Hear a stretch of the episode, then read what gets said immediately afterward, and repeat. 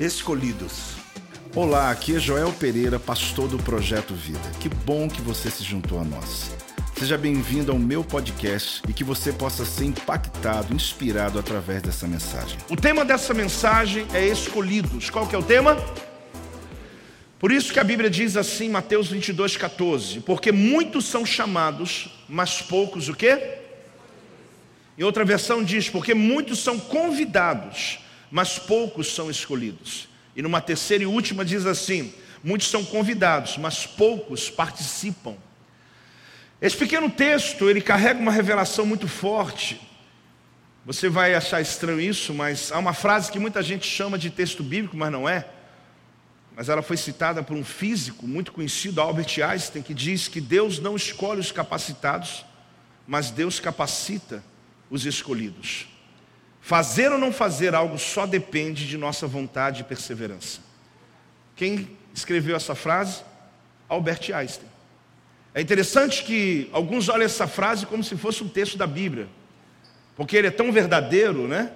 Mas muita gente lê a primeira parte, Deus não escolhe os capacitados, mas capacita os escolhidos, e esquece da segunda parte que Albert Einstein escreveu. Ele diz: Mas fazer ou não fazer algo só depende de nossa vontade e perseverança. Então você percebe que você está num ambiente onde tudo é possível quando você decide.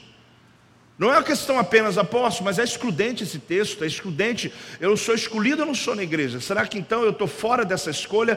Todos estão chamados. Agora, por que poucos são escolhidos? Exatamente o que você vai entender, o porquê você foi escolhido.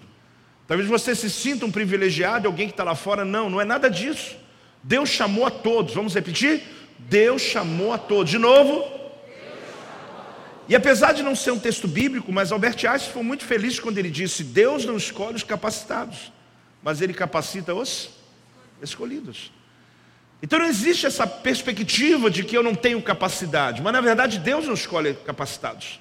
Talvez você fique até em crise agora dizendo, Senhor, achei que Ele tinha me escolhido porque eu era o cara. Não, Ele escolheu você porque você se dispôs. E quem se dispõe, Ele capacita para a missão que Ele tem.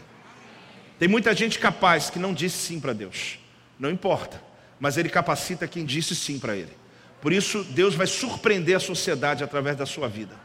Por isso Deus tem surpreendido a sociedade através da igreja. Por isso a igreja tem tomado uma dimensão poderosa na terra. Porque Deus decidiu derramar o melhor dele sobre aqueles que realmente se dispõem a fazer a sua vontade. Tem alguém aqui hoje disposto a fazer a vontade de Deus? Dá uma salva de palmas ao Senhor.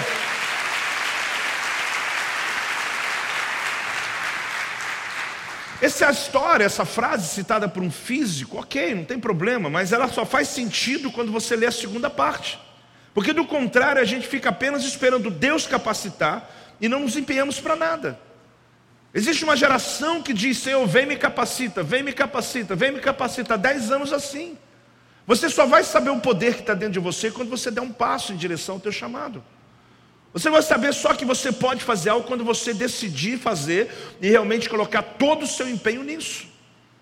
Tudo é possível, mas há um empenho. Eu diria para você uma coisa: não, negligencie o escudo, a espada e o arco, mas não coloque a sua fé nas armas. Aqui, dias atrás, inclusive, acho que até hoje ainda acontece um pouco ainda, a nação de Israel, no meio do Pentecostes, eles festejaram o Pentecostes essa semana, e no chavote deles, eles receberam um turbilhão de mísseis de segundo a segundo, de minuto a minuto, sem parar, passou de centenas, passou de milhares. Todo o tempo, todo o tempo, quando o cinturão de aço entrava em, em questão, conhecido internamente como cinturão de Davi, que iam apagando todos os mísseis, eu via aquelas cenas, eu dava glória a Deus. E o que eu disse, nenhuma arma forjada contra ti prosperará. Todo dardo inflamado contra ti não vai te atingir. Eu falei, meu Deus, tudo bem, Israel usa tecnologia e realmente é de última geração. Mas usando uma tecnologia de última geração, você pensa, mas eles não confiam em Deus? Sim, eles confiam em Deus. Eles têm o escudo, eles têm sim as armas, eles têm sim o arco, mas eles acreditam que o Deus de Israel é com eles. O que eu quero dizer para você, querido, que a sua capacidade é necessária. É preciso sim se preparar. Se prepare ao máximo, mas confie no Senhor no seu livramento. O que eu quero dizer para você é que ser escolhido por Deus, ser chamado por Deus, é você se empenhar o máximo possível para fazer tudo com muita excelência. Mas não confie na sua capacidade, confie no Deus da sua capacidade. Mas ao contrário disso, também não fique sem se preparar, esperando parado, dizendo: olha, uma hora Deus vai me usar, uma hora Deus vai fazer algo através da minha vida, e fica numa frustração uma vida inteira e nada acontece. Então faça, tem os arcos, tem a flecha, tem a espada, mas não confie nas armas, confie no Deus de Israel. Hoje o barulho da batalha, amanhã o cântico da vitória. Toda vez que eu vejo as batalhas em Israel, aposto, mas e o Apocalipse, o final dos tempos? Sim, quando eles forem invadidos de vez e alguém se levantar para promulgar a paz, pode se preparar, porque antes disso a igreja é arrebatada ou logo nesse processo, porque o anticristo ele vai aparecer no meio da grande batalha de Israel. Então alguém me perguntou, apóstolo, tudo isso está acontecendo tem a ver com a vinda de Cristo? Eu falei, claro que tem. Só vamos esperar se eles vão conseguir permanecer ainda intactos. Mas se forem invadidos, é porque realmente, ou você já foi arrebatado nessa hora, ou então fica pulando para ver se dá uma ajuda para poder ir logo. Todos são chamados para a salvação, mas poucos são salvos no fim. É assim que acontece. Eu gostaria muito de ter uma teologia universalista.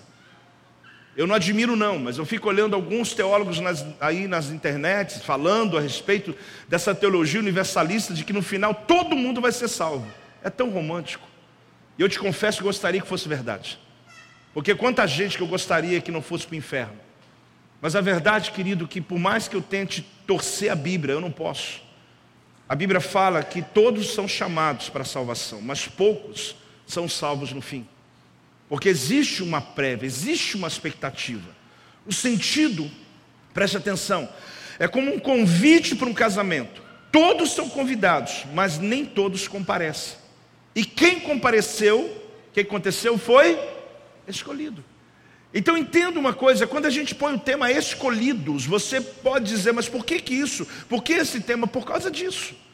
Existe uma chamada universal, mas não existe uma salvação universal.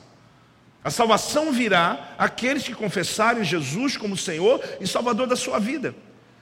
Existe uma chamada missionária dentro da igreja, que não importa se é fora da geografia da cidade ou no teu vizinho, na célula que você abre. Agora, nem todos nem todos dizem sim à chamada que Deus deu. Muitos são chamados, mas poucos são escolhidos. E Deus escolhe porque Ele ama mais alguém? Não, Ele escolhe porque Ele escolhe quem escolheu a Ele primeiro. Este é o meu podcast. Você pode acompanhar meus conteúdos diários no Telegram e as mensagens completas no meu canal do YouTube. Não se esqueça de me seguir no Instagram. Compartilhe essa mensagem com outras pessoas e lembre-se: quem se adianta, governa.